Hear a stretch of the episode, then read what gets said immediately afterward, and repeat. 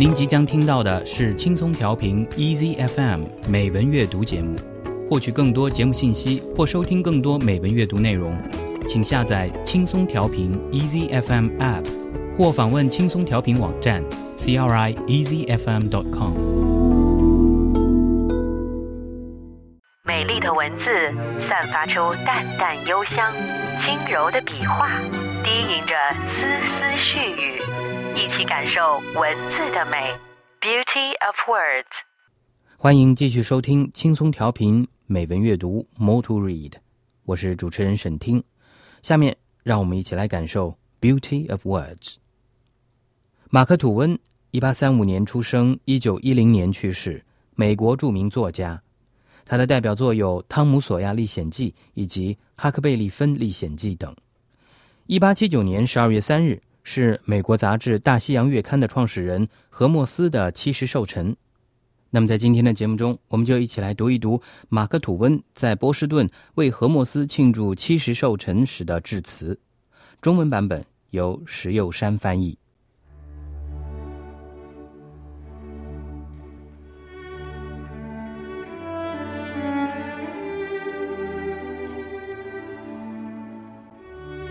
Unconscious Plagiarism by Mark Twain Mr. Chairman, ladies and gentlemen, I would have travelled a much greater distance than I had come to witness the paying of honours to Dr. Holmes, for my feeling toward him has always been one of peculiar warmth.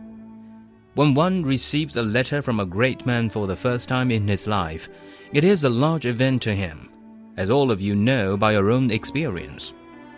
You never can receive letters enough from famous men afterward to obliterate that one, or dim the memory of the pleasant surprise it was, and the gratification it gave you. Lapse of time cannot make it commonplace or cheap. Well, the first great man who ever wrote me a letter was our guest, Oliver Wendell Holmes. He was also the first great literary man I ever stole anything from and that is how I came to write to him and he to me. When my first book was new, a friend of mine said to me, The dedication is very neat. Yes, I said. I thought it was. My friend said, I always admired it, even before I saw it in The Innocents Abroad. I naturally said, What do you mean? Where did you ever see it before? Well, I saw it first some years ago as Dr. Holmes' dedication to his Songs in Many Keys. Of course, my first impulse was to prepare this man's remains for burial. But upon reflection, I said I would reprieve him for a moment or two, and give him a chance to prove his assertion if he could. We stepped into a bookstore, and he did prove it. I had really stolen that dedication, almost a word for word. I could not imagine how this curious thing had happened. For I knew one thing for a dead certainty that a certain amount of pride always goes along with a teaspoonful of brains, and that this pride protects a man from deliberately stealing other people's ideas. That is what a teaspoonful of brains will do for a man, and admirers had often told me I had nearly a basketful, though they were rather reserved as to the size of the basket. However, I thought the thing out and solved the mystery. Two years before I had been laid up a couple of weeks in the Sandwich Islands, and had read and reread Dr. Holmes' poems until my mental reservoir was filled up with them to the brim. The dedication lay on top and handy, so by and by I unconsciously stole it. Perhaps I unconsciously stole the rest of the volume too, for many people have told me that my book was pretty poetical, in one way or another. Well, of course, I wrote to Dr. Holmes and told him I hadn't meant to steal. And he wrote back and said in the kindest way that it was all right and no harm done, and added that he believed we all unconsciously worked over ideas gathered in reading and hearing, imagining they were original with ourselves. He stated a truth and did it in such a pleasant way, and salved over my sore spot so gently and so healingly, that I was rather glad I had committed the crime for the sake of the letter. I afterward called on him and told him to make perfectly free with any ideas of mine that struck him as being good protoplasm for poetry. He could see by that that there wasn't anything mean about me. So we got along right from the start. I have met Dr. Holmes many times since, and lately he said, However, I am wandering wildly away from the one thing which I got on my feet to do. That is, to make my compliments to you, my fellow teachers of the great public, and likewise to say I'm right glad to see that Dr. Holmes is still in his prime and full of generous life.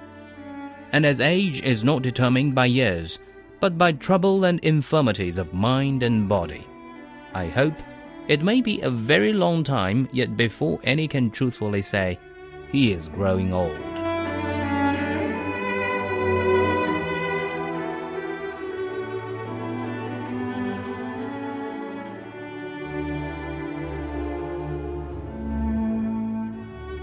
无意的剽窃，马克·吐温。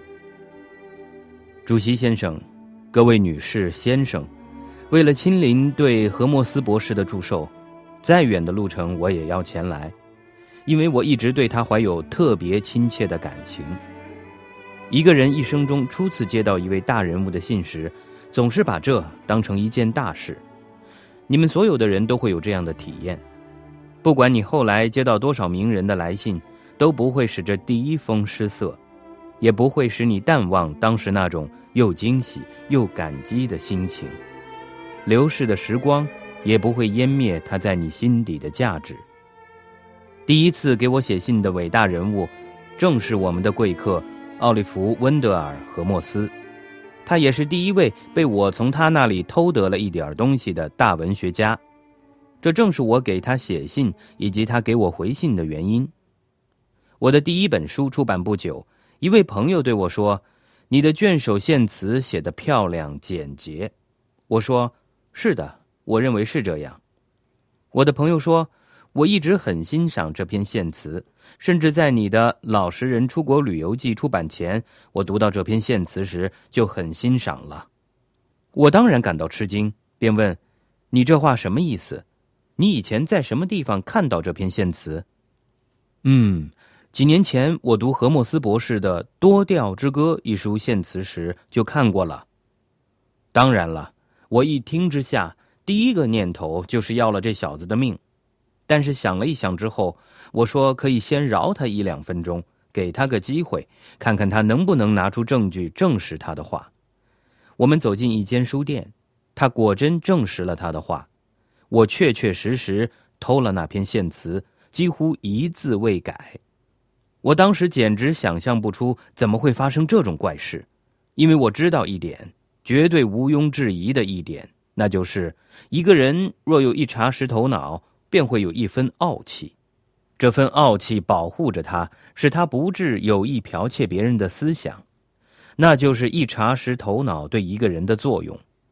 可有些崇拜我的人常常说，我的头脑几乎有一只篮子那么大，不过他们不肯说这只篮子的尺寸。后来，我到底把这事想清楚了，揭开了这谜。在那以前的两年，我有两三个星期在三明治岛休养。这期间，我反复阅读了何莫斯博士的诗集，直到这些诗句填满我的脑子，快要溢了出来。那献词浮在最上面，信手就可拈来。于是不知不觉的，我就把它偷来了。说不定我还偷了那集子的其余内容呢。因为不少人对我说，我那本书在有些方面颇有点诗意。当然了，我给何莫斯博士写了封信，告诉他我并非有意偷窃。他给我回了信，十分体谅的对我说：“那没有关系，不碍事。”他更表示相信我们所有的人都会不知不觉的运用独到的或听来的思想，还以为这些思想是自己的创建呢。他说出了一个真理，而且说的那么令人愉快，帮我顺顺当当的下了台阶，使我甚至庆幸自己亏得犯了这剽窃罪，因而得到了这封信。后来我拜访他，告诉他以后如果看到我有什么可供他作诗的思想原料，他尽管随意取用好了。那样他可以看到我是一点也不小气的。于是我们从一开始就很合得来。从那以后，我多次见过何莫斯博士。最近他说：“哦，我离题太远了。我本该向你们，我的同行、广大公众的教师们，说出我对何莫斯的祝词。”我应该说，我非常高兴地看到何莫斯博士的风采依然不减当年。一个人之所以年迈，非因年岁，而是身心的衰弱。我希望许多许多年之后，人们还不能肯定的说，他已经老了。